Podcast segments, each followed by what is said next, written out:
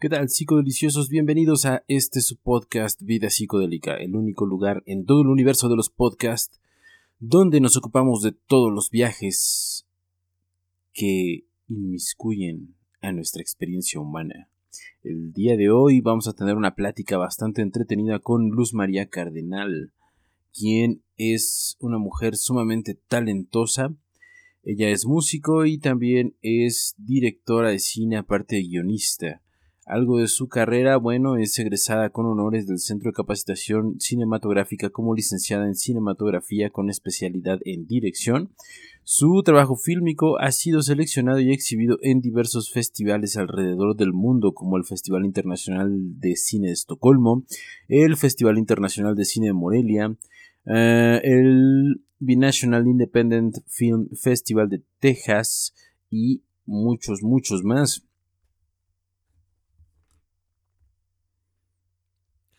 Su película De Nuevo Cantar resultó beneficiada por el programa de fomento a proyectos y coinversiones culturales del FONCA, la cual se encuentra en postproducción. Ha sido acreedora en dos ocasiones de la Beca Nacional de Jóvenes Creadores del FONCA en 2015 y 2017 en las categorías de guion cinematográfico y en medios audiovisuales.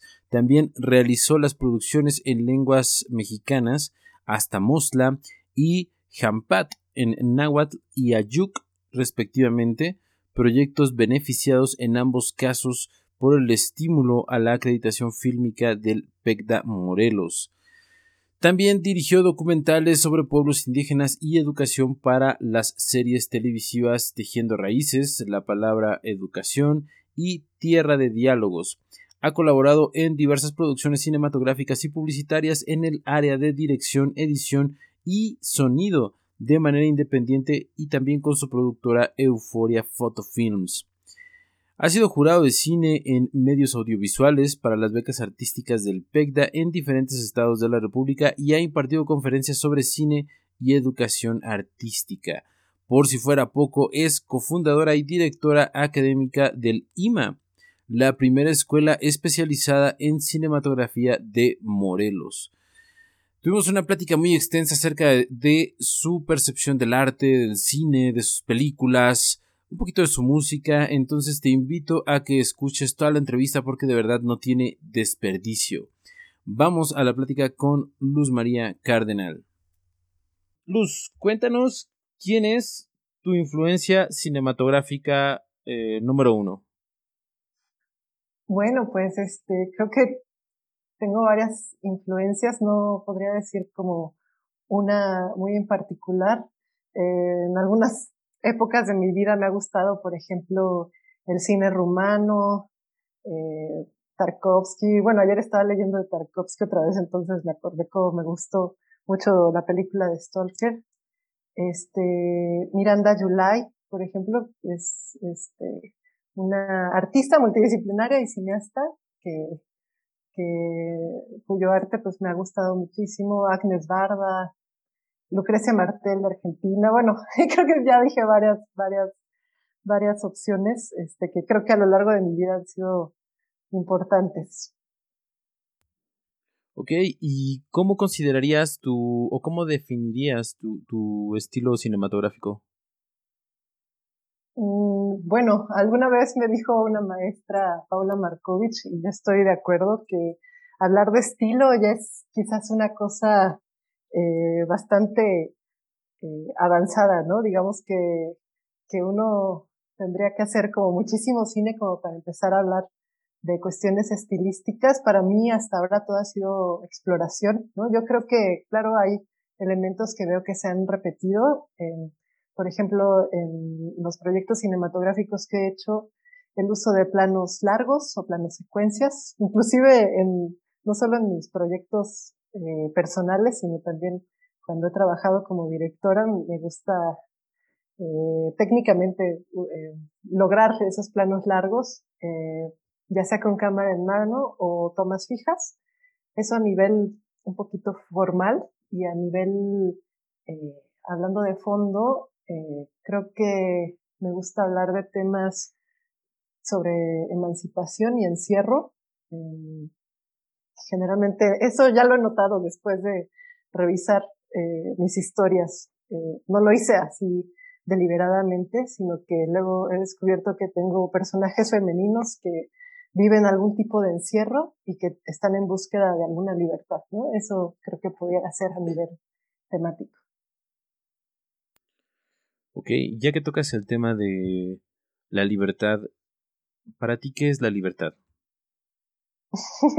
bueno, es una, una pregunta filosófica, ¿no? Que eh, creo que em, es difícil simplemente responderla, pero, pero mi aproximación sería más en el sentido de una constante búsqueda de, de emancipación.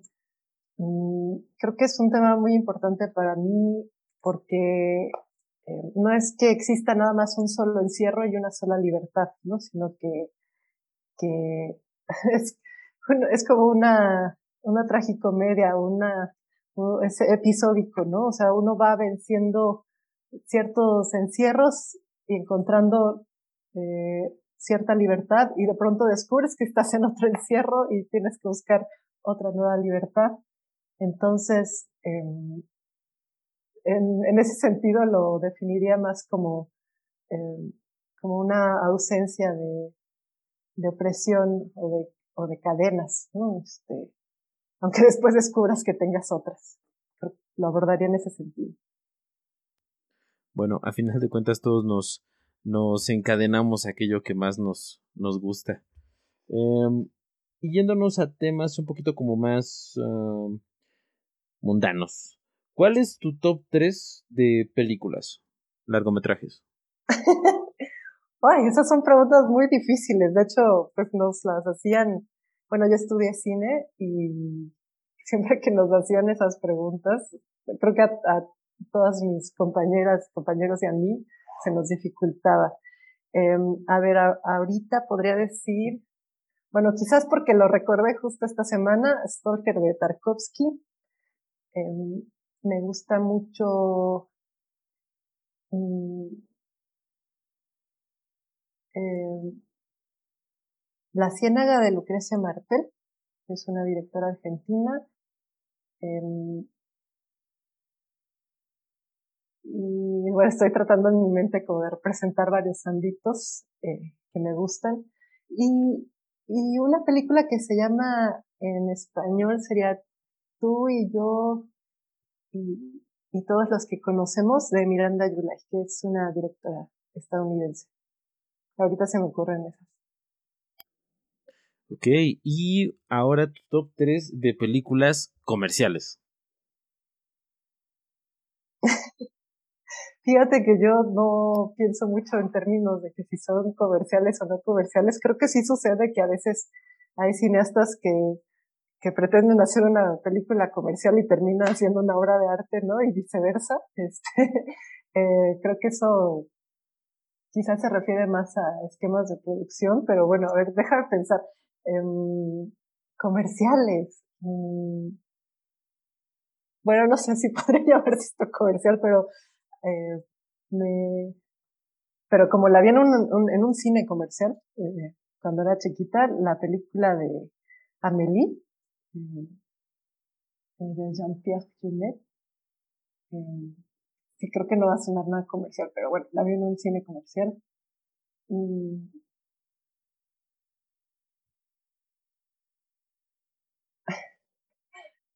Eh, bueno, ahora que lo pienso, creo que veo más cine de festivales y, cosas por el estilo. Mm. Ah, no sé. Puedo quedarme con eso por lo pronto y seguirlo pensando. Ok, entonces nuestro top 3 es la, la, digamos, es la mejor película comercial de, de los no, aparte creo que no es nada comercial, pero, no, bueno, ahorita se me ocurrió. Yo, creo que sí, es, es como bastante ubicable, creo yo. Sí, sí, yo creo que sí. A, lo mejor no a nivel de Avengers, pero, pero sí, sí, sí se ubica. Es que pienso en eso, pero por ejemplo no he visto ninguna de Avengers, cosa que no está bien, o sea, pues finalmente debería de verlas, pero sí, sinceramente no, no me llama la atención y, la verdad cuando tengo tiempo, este, pues trato de ocuparlo para ver otras películas, ¿no? Las que creo que hace falta difusión y, y, que hacen falta también ser más vistas, ¿no? También. Claro. Ahora, normalmente un estudiante de cine opta por el mundo de la publicidad o algo así.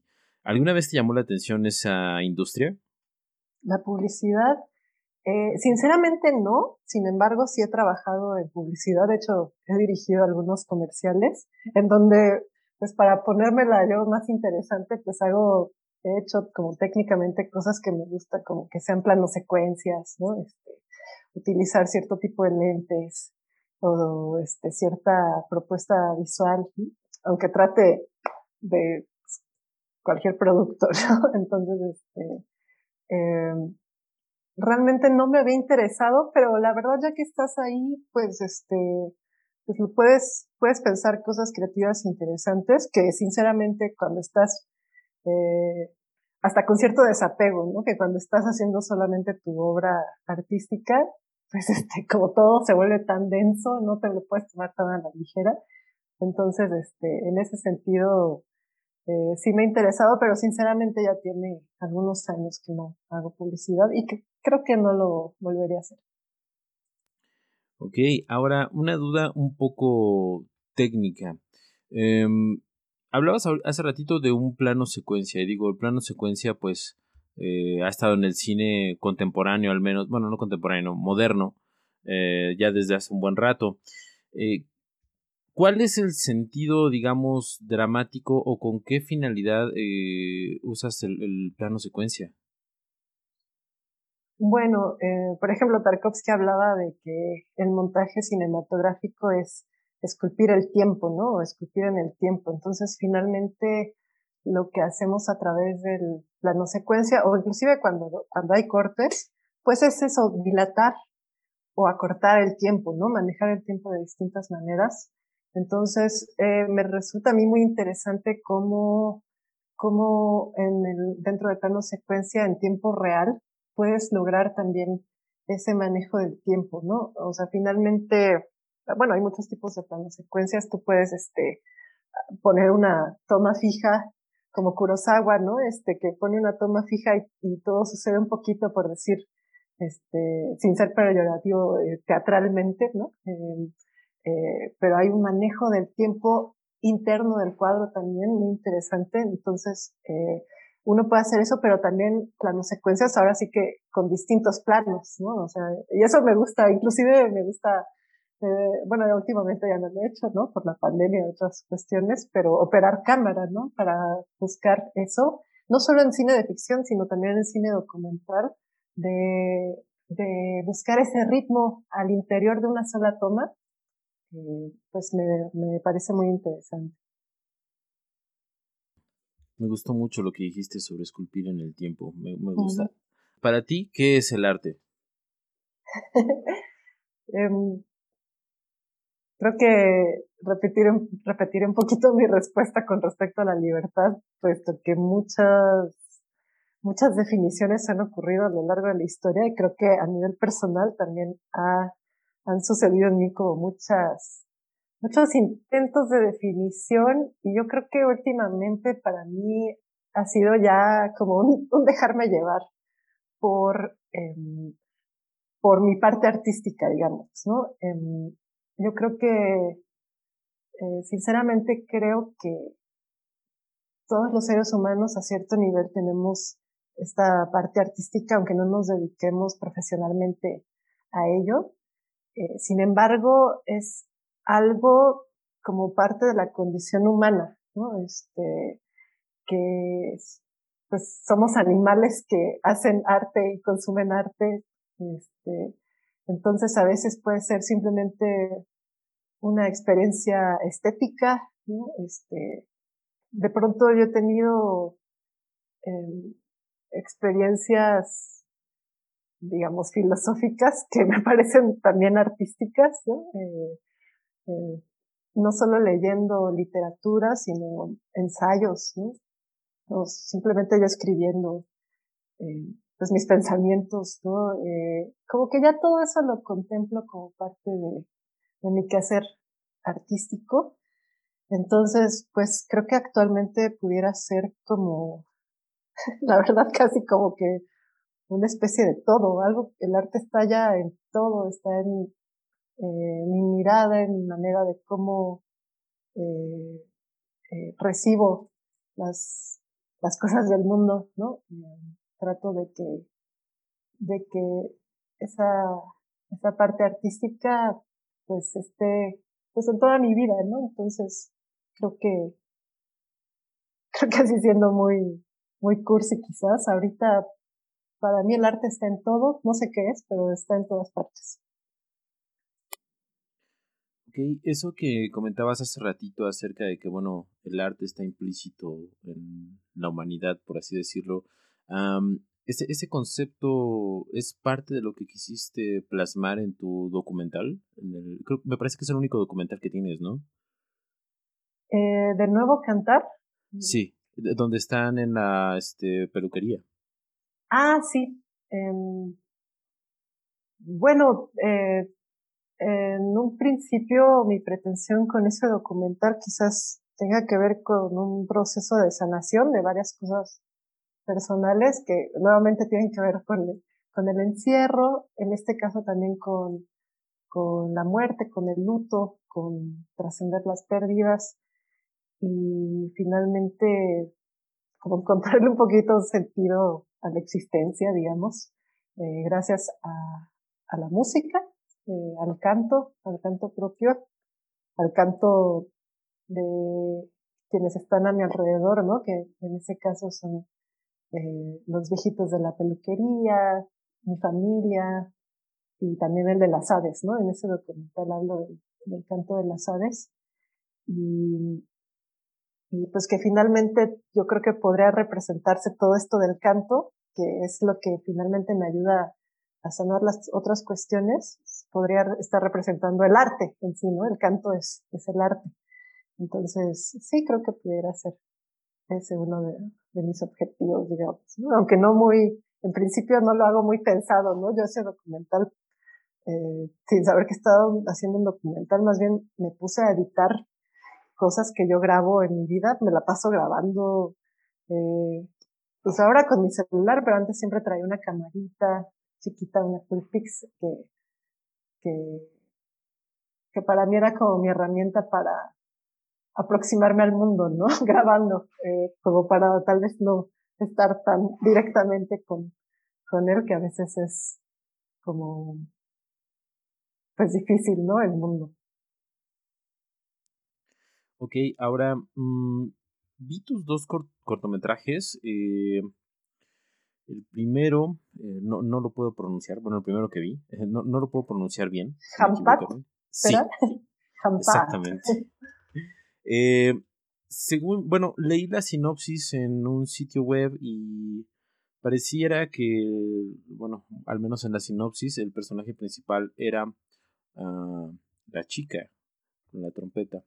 Sí. Eh, híjole, eh, te iba a preguntar, ¿e-, ¿es cierto eso o el personaje principal es el padre? Porque a final de cuentas el padre es el que tiene como más desarrollo psicológico dentro del, del corto. Eh, ¿Es correcta mi apreciación o no? Es totalmente correcta. ¿eh?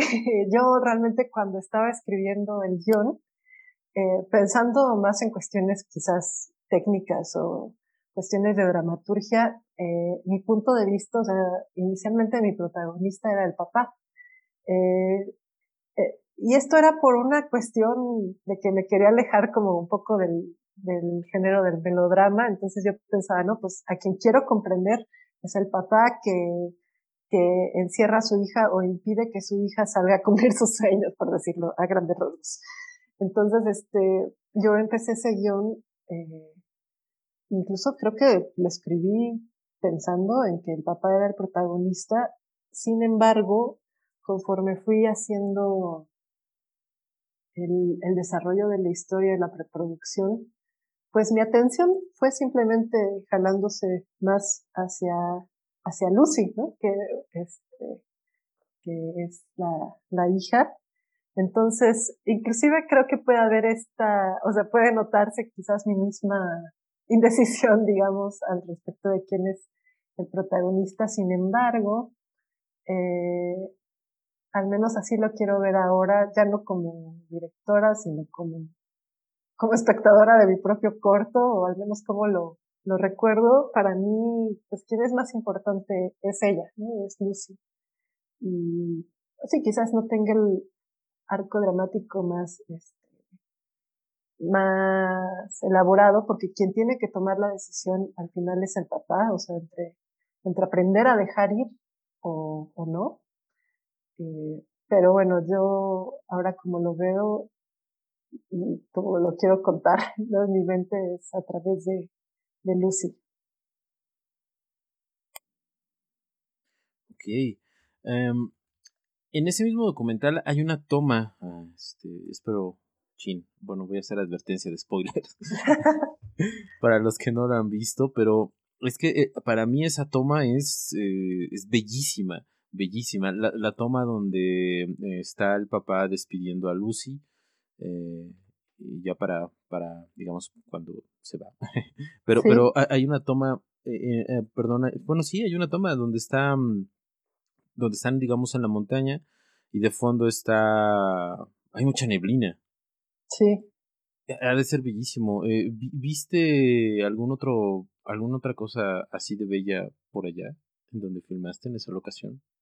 Sí, bueno, todo el tiempo. Como ahí este cortometraje fue filmado en la Sierra Mije, en Oaxaca, en Santa María Tlahuitoltepec, que es un lugar que conocí desde 2012 que fui a filmar un documental sobre educación musical y que creo que fue la razón por la que me llamó muchísimo esta comunidad, que es que pues, la música es parte esencial de su educación, ¿no? O sea, estudian la preparatoria y estudian música, ¿no? Y de hecho, pues hay un montón de orquestas y uno va va caminando por el pueblo y escuchas como es súper montañoso, ¿no? Escuchas en la otra montañita, escuchas un ensayo, por aquí otra banda, por aquí, este, hay un, hay un restaurante y hay jazz, ¿no? Este, eh, luego escuchas jazz ahí, es, es hermosísimo, ¿no? Para mí era como un paraíso musical, además de ser un paraíso, eh, pues, eh, montañoso, ¿no? Y, este, armonía, digamos, en convivencia con la naturaleza. Entonces, sí, hay muchos paisajes ahí muy hermosos. Yo incluso quería irme a filmar todavía más lejos, como porque está la cabecera municipal y alrededor están las rancherías. Yo me quería ir a una súper lejana que era la que conocía porque tenemos amistades ahí, pero está muy lejos y un poco de difícil acceso. Entonces, pues buscamos eh, eh, lugares así que no estuvieran tan lejanos y fue cuando encontramos Esquipulas, que gracias al colectivo ANC, que fue con quienes trabajamos ahí en, en Tlahuitoltepec, ellos nos llevaron a conocer esas montañas que yo no conocía, o sea, conocía otras, pero estas estaban más cerquita de la cabecera municipal. Y todas las veces que fuimos ahí estaba hermosísimo. Y nunca, más que el día que fuimos a filmar, lo vi así con un mar de nubes, ¿no? Eh, que es algo que suele suceder ahí en Tlahuitoltepec, que las nubes están por debajo de ti, pero en esa toma pues es un mar de nubes, ¿no? Y obviamente pues sí buscábamos una imagen así eh, impactante, porque de hecho esa imagen realmente no sucede para nada cerquita de, del rancho donde sucede toda la historia, pero bueno, para ese tipo de magias hacemos en el cine, ¿no? De que hacer parecer que por ahí está, eh, pues obviamente buscar ese tipo de, de, de universos, ¿no? Eh, para representar el universo interior de los personajes, pues era importante y la verdad fue muy hermoso que lo lográramos cachar, ¿no? Porque en, el rodaje uno está apurándose todo el tiempo así, no, se nos va el sol,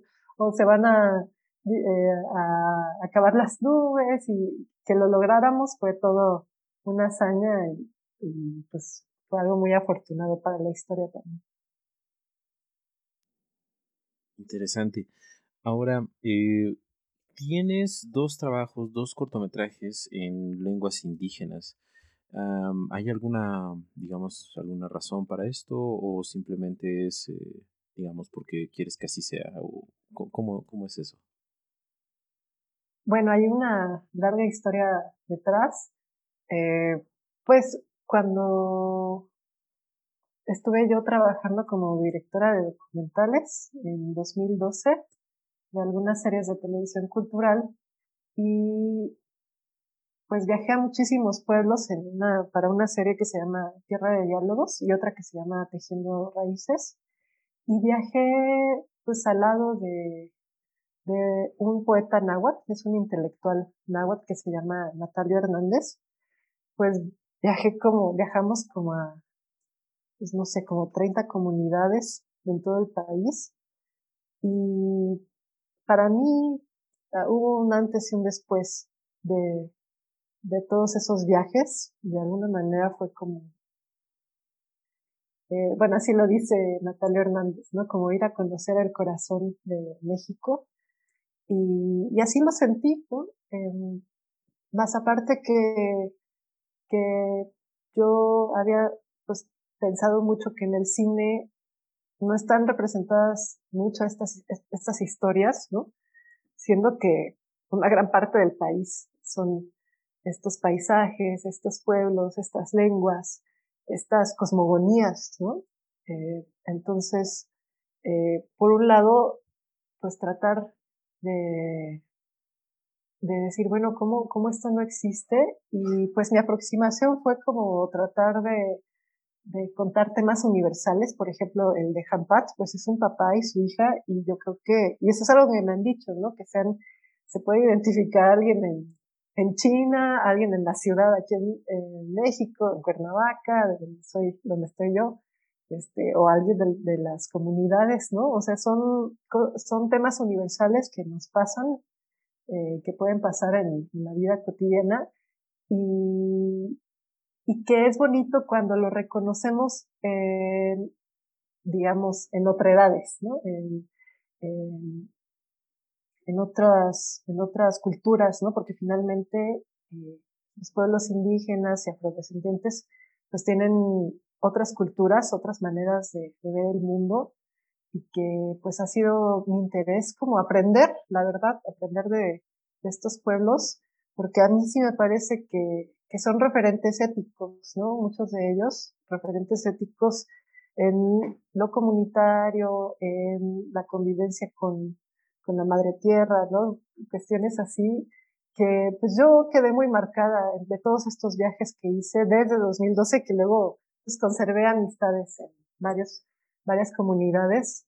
Entonces después fue hacer cortometrajes, o sea, fue un poco pues, orgánico haciendo cortometrajes y donde uno de los objetivos era que el mismo rodaje fuera un puente entre la gente de la comunidad y, la gente de cine, ¿no? Que pues este, que la verdad el cine ha estado muy centralizado en la Ciudad de México, entonces es una manera, a mí me parece bonita si, si se hace como con este, pues finalmente respeto y, y convivencia de, de o, o, tratar de integrar, ¿no? A la comunidad con, y a, y a todo el personal de, del, del corto, bueno, que son proyectos muy chiquitos, con, con cruz muy pequeños, ¿no? Este, que es una característica de estos rodajes, pero pues eh, crear estos puentes, ¿no? A través de un proyecto de arte y que sí han, han generado esos puentes, ¿no? Después de, de Hasta Mostra, que fue el que filmamos en una comunidad nahua, en la Huasteca Veracruzana,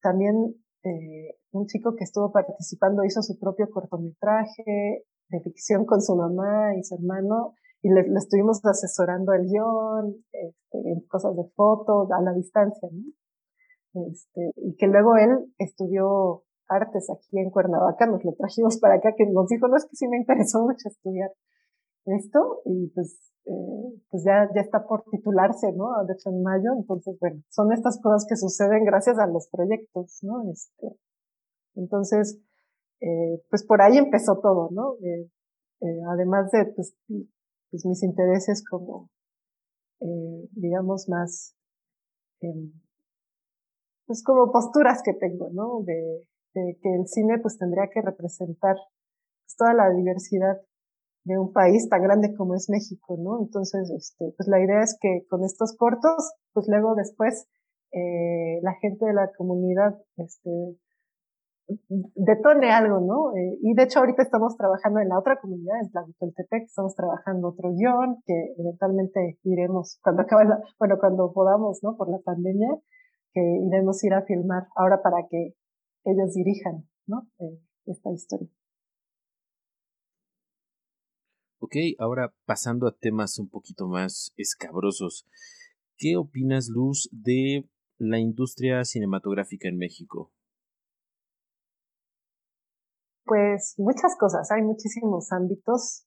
Eh, hay unas cuestiones muy afortunadas que están sucediendo. De hecho, yo todo el, año pasado me estuve participando en un programa de radio, Suena a Cine, haciendo algunas cápsulas en donde hablaba de cine hecho por mujeres mexicanas.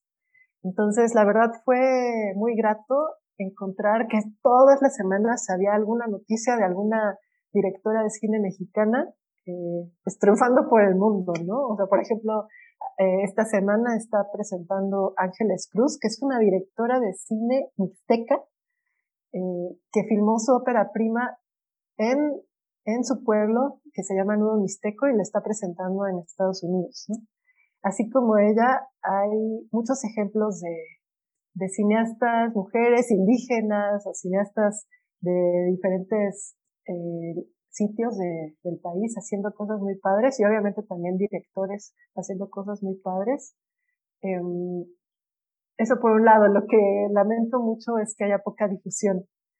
Eh, y de hecho era uno de mis objetivos hacer, al hacer estas cápsulas, poder difundir el trabajo de, de cineastas mexicanas, este, porque a nivel exhibición hay un gran problema en México, que es que en los cines comerciales pues casi no ves todo este cine que está triunfando por todo el mundo, solo ves pues precisamente las narrativas hegemónicas, ¿no? Eh, eh, películas de superhéroes hechas, hechas por grandes eh, productoras y, no digo que, que sea mal cine, ¿no? Solo que acapara de pronto todo o, buena parte de, de, de la oferta que, cinematográfica que que hay en nuestro país y obviamente detrás de, o sea, tú cuando vas a una sala de cine comercial y ves que de pronto todo es una película de superhéroes, obviamente hay políticas y, e, intereses económicos detrás. No es, no es solamente que la gente quiera ver eso. Obviamente, o sea, sí sucede que eventualmente la gente piensa que quiere nada más ver eso, pero porque lleva una campaña mediática de años diciéndote, quieres ver esto, quieres ver esto, quieres ver esto, ¿no? Entonces, en ese sentido, a nivel de exhibición hay muchos problemas en el cine mexicano. Eh, y eh, la otra crítica que tendría es, va al respecto de la centralización, ¿no? O sea, durante muchos años el cine se ha centralizado mucho en la Ciudad de México y de pronto nada más, eh, nada más está haciendo cine cierta gente que yo le llamo, este, o, sea, como hay una artistocracia, ¿no? Que, que tiene los medios de producción del cine eh, no es que sea mala, de hecho hay cineastas excelentes, ¿no? Solo que pues tienen concentrado el poder de narrar el cine en nuestro país, entonces esa sería como la otra crítica. Yo la verdad como que tengo interés en trabajar en proyectos de descentralizar, de descentralización, en hacer cine desde otros sitios. Y pues de hecho estoy ahorita trabajando en una escuela de cine en Morelos que es la primera escuela especializada en cinematografía de acá, y pues que estamos eh, pues trabajando con jóvenes y luego no tan jóvenes cineastas acá, que pues antes no había manera, ni siquiera, o sea, como antes nada más había dos escuelas de cine, que yo estudié en una de ellas, es muy buena, por cierto, pero es muy difícil entrar. Luego otras otras universidades son muy caras y nada más están en la Ciudad de México. Entonces, ¿qué pasa si quieres ser cineasta y vives en provincia, no? Este, pues de pronto todo tu estado se queda sin, sin aportar al cine del país, ¿no? Y eso es muy grave. Actualmente se están haciendo políticas para poder apoyar al cine en los estados, eh, otros tipos de producción cinematográfica, ahora con la revolución digital, bueno, que ya tiene unos años, ¿no? Pero que ha de alguna manera bajado los costos. Sin embargo, eso no quiere decir que, que no necesites educación cinematográfica, ¿no? Entonces, bueno, ese es el trabajo que estamos haciendo por acá y que yo creo que sería uno de los grandes problemas de la industria, ¿no? Que hace falta descentralizar todavía más. Mm, ahora, respecto a este último comentario, hay un país, no recuerdo exactamente cuál es, es un país africano, que en respuesta a estas narrativas hegemónicas, eh, empezaron a hacer su producción cinematográfica con, eh, eh, con celulares y con cosas así, y la distribución la hacen, pues vaya, o sea, en los tianguis, en los mercados y todo eso, y, y, es un movimiento donde, vaya, eh, se ven muchas historias y, digamos el público está acostumbrado a ver eh, otro tipo de, narrativas, ¿no? Mm, ¿Tú crees que en parte el problema que vivimos en México sea también de los que consumimos cine? Que digamos no sabemos consumir cine.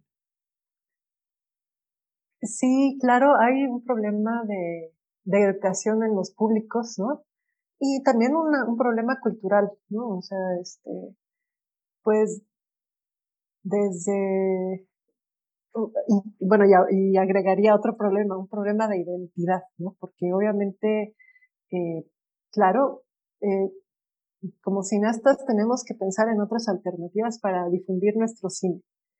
Pero también el público de pronto pues le da flojera, no sabe, ¿no? Cómo, cómo es el cine mexicano este, que hay de todo, ¿no? O sea, tampoco voy a decir todo es buenísimo, ¿no? No, por supuesto que hay de todo, es una industria en crecimiento finalmente y, y pues hay todo tipo de cine.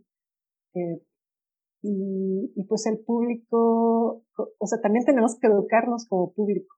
Eh, entonces, cuando vemos que hay alguna alternativa de, de cine mexicano o cine local, ¿no? Es, este caso que me cuentas de África es, es fenomenal, ¿no? Al final tendríamos que regresar un poquito a eso. Este, pero bueno, como público también nos sucede algo de que pues ya estamos tan acostumbrados a ver, eh, por ejemplo, películas en inglés o que ocurren en otros sitios, también por una cuestión quizás aspiracional, eh, quizás coloniales también, entonces, eh, pues es todo, yo creo que tenemos que también como público de construirnos, eh, darle chance a otras alternativas audiovisuales, no solo cinematográficas. Y, pero pues todo esto también tiene que ver con la educación que tenemos, ¿no? Que creo que, creo que hace buena parte, hace falta en buena medida eh, una educación cultural mayor, ¿no? Y de las humanidades y de las artes, ¿no? Este, y pues que lamentablemente cada vez le han dado menos relevancia, ¿no? En los sistemas educativos. Pero bueno, pues algo tenemos que hacer, entonces, pues siempre que podamos hablar de que pues hay que darle chance a otras narrativas, ¿no? Y no es nada más como por esto que dicen de apoya, apoya a los artistas, locales, a tus cineastas. No, no, o sea, no es nada más una cosa como de que, hay para que les hagan un gran favor. No, o sea, es para conocernos a nosotros mismos. O sea, si no conocemos nuestro cine, nuestra música, nuestro arte, pues finalmente no nos estamos conociendo a nosotros mismos, ¿no? Entonces, este, pues por una cuestión de, de, entendernos, uh, qué está pasando a nivel personal, a nivel familiar, ¿no? Este, a nivel social, pues ver estas películas eh, no hegemónicas, ¿no? o narrativas eh, locales, pues para, para poder tener esa comprensión de nosotros mismos y del mundo. Yo creo que sí hay que esforzarnos como público. Ok, Ahora, la última vez en México que sucedió un impulso del cine eh, por parte del Estado, justamente se logró hacer un, poquito de lo que tú mencionas, impulsar las narrativas nacionalistas, el orgullo eh, mexicano, etcétera, muchas tradiciones y demás, eh, lo cual produjo obviamente obras brillantes, pero digamos que el resultado promedio fue también impulsar una ¿cómo decirlo? Una cuestión moral, ¿no? Por, por el mismo poder implícito que tiene el, cine, ¿no? No quiero que sea como, como que hubo mano negra ahí, eh, pero digamos eso es parte del trabajo del cine. Ahora, ¿tú crees que si esto sucediera otra vez desde el Estado, se correría con ese mismo, digamos, resultado, donde se impulsan o donde se traten de impulsar, digamos, ideas, ideales, eh, eh, ideologías, etcétera? ¿Crees que sea un peligro con el cual debamos de convivir o, crees que es un daño colateral? Mm. Creo que tendría que como analizar un poquito, eh, porque esa es una respuesta muy difícil, ¿no? Pero bueno, en términos reflexivos, ahorita pensando, eh, por ejemplo, existen convocatorias, obviamente, para apoyar la creación de la cinematografía nacional y desde cómo están redactadas, desde los jurados que se eligen, eh, las políticas que se emplean para hacer estas convocatorias, todo eso influye, ¿no? En qué tipo de cine finalmente es el que se va a apoyar y finalmente el que se va a hacer y finalmente el que se va, esperemos, ver.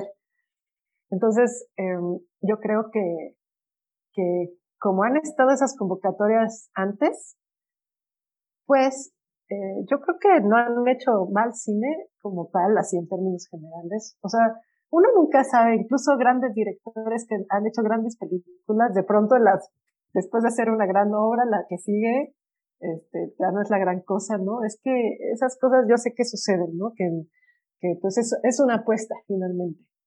Eh, sin embargo, eh, creo que sí hay que tener mucho cuidado en qué políticas públicas y políticas culturales hay detrás de las convocatorias, cómo se redactan las convocatorias, quiénes son los jurados, ¿no? Porque yo lo que veo actualmente es que sí se está haciendo un esfuerzo por tratar de, que haya más diversidad en el cine. Eh, y obviamente eso va a repercutir en que de pronto haya un poquito peor cine, ¿no? Porque pues antes era, pues la convocatoria estaba hecha para que hiciera cine solo la gente más experimentada, que ha tenido la mejor educación, que obviamente quienes han tenido la mejor educación es porque pues, han tenido privilegios, ¿no? Y, y entonces, pues en estas partes de descentralizar, pues de pronto habrá quienes no han tenido la mejor educación simplemente porque no existe en sus estados o en sus lugares. Eso es algo que, sucede, ¿no? Entonces, seguramente de pronto habrá un cine que tal vez técnicamente no esté tan bien o, a nivel temático tenga sus lagunas, pero yo creo que sí hay que empezar a tomar esos riesgos y hacer esas cosas, porque lo que sucede de otra manera es que nada más unos cuantos son quienes cuentan eh, las historias y que eso al final es una, pues le llaman violencia epistémica, ¿no? O sea, ¿quién tiene el poder de narrar en nuestro país? Eh, pues hay que también buscar acabar con eso, ¿no? Entonces, bueno, ahora que lo dices, tal vez sí sea como, pues cosas colaterales que van a tener que suceder, ¿no? Pero espero que sea con, con la, pues siempre con la intención de lograr mejorías sociales, ¿no? A, a mediano y largo plazo. Ok, ahora mm, sobre tu trabajo musical. muchas de tus letras hablan acerca del amor o de la ausencia de amor. Eh, para Luz, ¿qué es el amor? Eh, bueno, esas creo que habla de las canciones que tengo en Spotify o en, plataformas de streaming. Creo que ya serían un poco, un poco viejitas para mí, pero, pero bueno, no, ahora que lo pienso, creo que sí es uno de, mis temas centrales. Y bueno, esto de las definiciones creo que definitivamente no es lo mío. Me gusta estar siempre como en, en, en, la ambigüedad, quizás porque creo que un poco así es la vida, ¿no? Este, eh, pues creo que en, del amor, ¿qué se puede decir? Em, es uno de los grandes temas de la poesía, ¿no? Y, obviamente de la, de la música. Y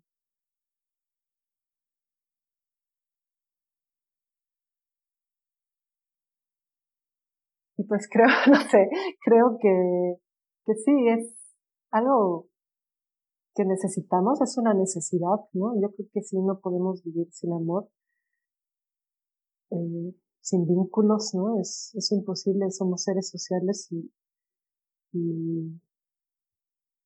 pues a nivel poético, pues es una, es eso, una necesidad, un deseo, un impulso, ¿no? Un impulso de vida. Yo creo que enamorarnos es un impulso de vida y que, que siempre que nos enamoremos tenemos que aprovechar para, bueno, yo así lo hago, ¿no? Como para, para conocer el mundo. O sea, yo, yo no pienso en el amor nada más en términos este, ahora este concepto que se usa mucho, ¿no? Del amor romántico, o sea, creo que uno puede tenerle amor a la vida, amor a, la naturaleza, a, al, sí mismo, ¿no? A, a, mí misma o a nosotros mismos, este, pues creo que es algo complejo que necesitamos y pues que hay que seguirlo explorando. Ok. Em, vamos a ver, tú eres la experta en cine en este episodio, así es que si yo, bueno, más bien si yo te pidiera tres consejos para consumir mejor, eh, no mejor cine en, términos de, de, películas tal vez de culto o no, sino si yo te pidiera tres, tres, eh, eh, perdón, tres consejos de cómo consumir cine, ¿qué me dirías? Pues mm, creo que número uno es investigar. Eh, yo creo que es una parte muy importante porque como que nos están acostumbrando a ser unos consumistas pasivos, ¿no? Y pues, el mismo, las mismas plataformas de streaming, como que de pronto así como que, ah, porque te gustó esto, ahora ve esto, y ahora ve esto, y ahora ve el otro. Y es como que, pues no, porque lo que está haciendo, lo que están haciendo esos algoritmos es como, pues eh, simplificando, inclusive cortando la diversidad en tus mismos gustos. Y yo creo que, que esto de investigar eh, es una parte importante, pues es como una responsabilidad como, como público, como, pues finalmente como consumidores, no me gusta mucho esa palabra, siempre como que quiero que combatirla, ¿no? Porque no hay que ser nada más consumidores pasivos, hay que hay que activarnos más para buscar qué es lo que nos gusta. Incluso, este, pues era lo bonito de ir a, a, las tiendas de discos o actualmente, bueno, todavía, ¿no? A las librerías, pues de pronto que, pues por serendipia, ¿no? Por azar, eh, te encuentres con algo, con un tema que ni tú mismo, ni tú misma sabías que te interesaba, pero lo, le, lo leíste ahí en la reseña, en, y, te interesó, ¿no? Y te lo llevas, ¿no? Eh, entonces, esa parte de, de, de, investigar creo que, creo que es importante y también para realmente conocernos a nosotros mismos, ¿no? O sea, yo como que creo que mi parte como espectadora, como público, sí he tratado de buscar como que, bueno, esto es lo que me gusta, pero trato de abrirme a otras cosas y, pues tratar de no ser floja, ¿no? De que nada más lo que me recomiendan las plataformas, ¿no? Este, ese sería un consejo, investigar eh, y explorar. Y em, eh, ¿Me puedes repetir la pregunta? Eh, si eran más, tengo que dar más consejos. no, digo, si, si, me pudieras dar así tres, estaría genial. Eh, mira, yo, yo noto un problema, en, no sé si para ti esto sea como, o bueno, lo hayas eh, percibido también.